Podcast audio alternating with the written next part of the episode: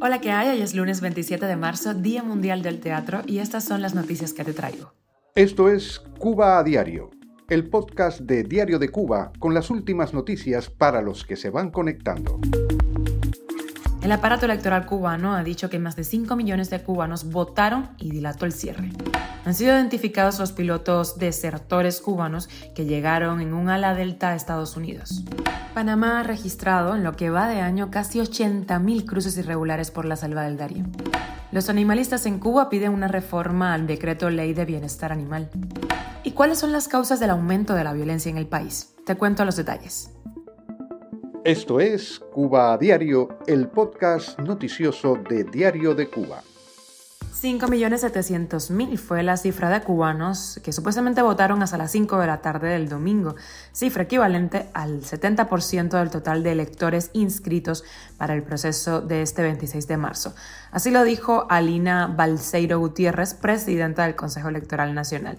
En esas elecciones fueron llamados a votar aproximadamente 8 millones de ciudadanos en las elecciones para la Asamblea Nacional del Poder Popular del año 2018, a las 5 de la tarde había votado el 78% del padrón, de manera que hay una baja del 8% con respecto a aquella ocasión.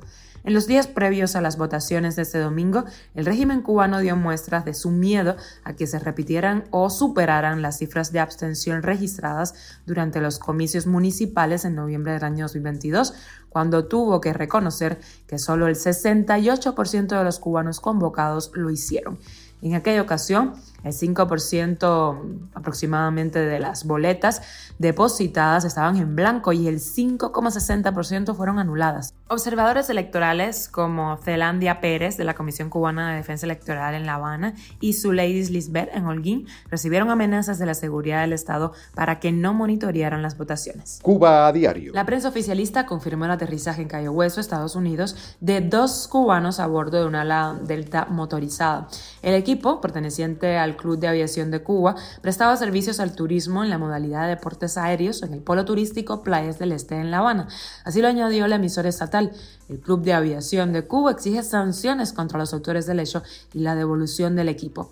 De acuerdo a Radio Coco, los pilotos desertores son David López Alfonso e Ismael Hernández Chirino, quienes despegaron a las 8 de la mañana de este sábado desde la costa norte en el reparto residencial Tarará. La familia de uno de los pilotos, de Hernández, aseguró que desconocían sus planes, pero pidieron que los jóvenes no sean devueltos a Cuba, pues han sido considerados como pilotos desertores por las autoridades y en Cuba se enfrentan a no ser nadie el resto de sus vidas. Según la información de las autoridades de Estados Unidos en Twitter, ambos cubanos fueron puestos bajo custodia de la patrulla fronteriza tras aterrizar en el aeropuerto internacional de Cayo Hueso. Estaremos muy pendientes de lo que suceda con ellos. Y hablando de migración, en lo que va del año 2023, un número récord de 80.000 personas migrantes cruzaron a pie la peligrosa selva del Darién, la frontera natural que divide Panamá y Colombia, lo que supone cinco veces más que las cifras registradas en el año 2022. El 2022 había supuesto ya un récord en la llegada de personas migrantes a Panamá a través de la selva del Darién, con más de 248 mil. Las autoridades panameñas estiman que en 2023 podrían cruzar 400 mil migrantes, rompiendo todos los registros. No se tiene constancia aún de cuántos de los que han cruzado este año son cubanos, pero el drama de la inmigración cubana continúa a pesar de la existencia del paro humanitario. En el intento de llegar a Estados Unidos, los cubanos no reparan en arriesgar sus vidas en el mar o en peligrosas travesías terrestres a través de Centroamérica, ni en recurrir a los medios más inverosímiles, como por ejemplo tablas de sur o esconderse en las bodegas de aviones. Cuba a diario. casi un año ha pasado desde la aprobación del decreto Ley 31 de Bienestar Animal y los animalistas cubanos aún muestran su inconformidad. Desde su inicio, la mayoría de ellos se mantuvieron escépticos ante la letra de una norma a la que le encontraban muchas carencias y sobre todo hacia su aplicación. Ahora convocan con una carta dirigida al Ministerio de Agricultura a que se realice una modificación en la escritura de esta norma, sobre todo en lo referente al maltrato animal. En la carta dirigida al ministro de Agricultura, los animalistas piden, entre otras cosas, que existan sanciones más severas, también que el dinero que se recaude con las multas de los maltratadores sea destinado a financiar a los refugios, protectores y proyectos que trabajan en pos del bienestar animal, que sea también más efectivo el proceso y recepción de las denuncias, que se capaciten a los agentes del orden y encargados de ejercer la justicia con talleres, cursos, etc. y que se penalicen a los veterinarios y clínicas veterinarias por malas prácticas, siendo este último un asunto de vital importancia por lo frecuente que es la negligencia médica en este campo en Cuba. Teniendo en cuenta la historia de las autoridades del Ministerio de Agricultura, lo más probable es que peticiones como estas no sean atendidas. Y hoy en Diario de Cuba estrenamos el programa de los puntos a las sillas sobre el aumento de la violencia en el país, cuáles son las causas, qué impacto trae para el régimen esta inseguridad ciudadana.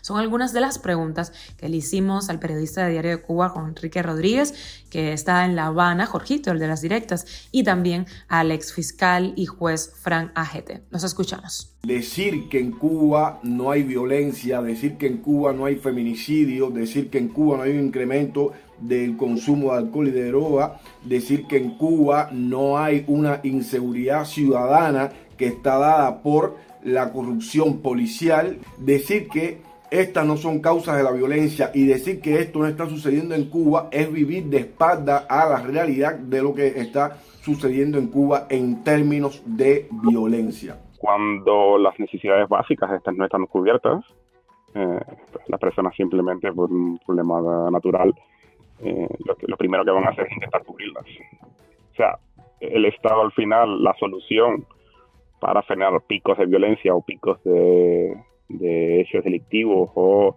un desborde de mm, más, más actividades delincuenciales que eh, fuerza para frenarlos, eh, no se resuelve ni, aumentando condenas ni, ni siquiera poniendo más policía. Es simplemente un problema económico, es simplemente un problema de satisfacer eh, lo que la gente pide o lo que la gente entiende como básico.